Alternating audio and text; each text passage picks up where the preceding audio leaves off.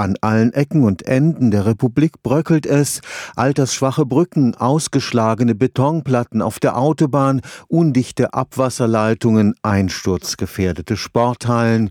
Überall stehen milliardenschwere Reparaturen an, ohne die die öffentliche Infrastruktur früher oder später kollabieren muss. Dabei könnte viel Geld gespart werden, wenn man schon beim Bau die Instandhaltung im Blick hätte.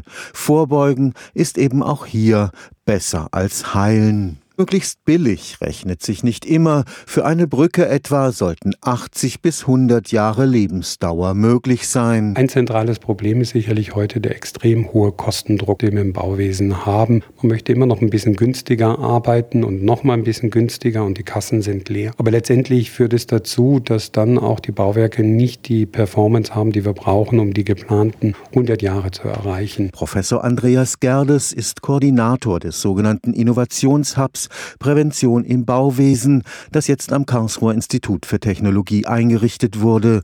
Bei allen Beteiligten, von den Baustoffherstellern über die Baufirmen bis zu den öffentlichen Bauträgern, soll das Starren auf die reinen Baukosten durch eine möglichst nachhaltige Perspektive abgelöst werden. Nur wenn wir über Lebenszykluskosten reden, können wir auch draußen in der Praxis wieder qualitativ besser bauen, die Bauwerke langfristiger nutzen und damit dann auch die Investitionskosten minimieren. Allzu oft wird etwas gebaut und danach jahrzehntelang vergessen.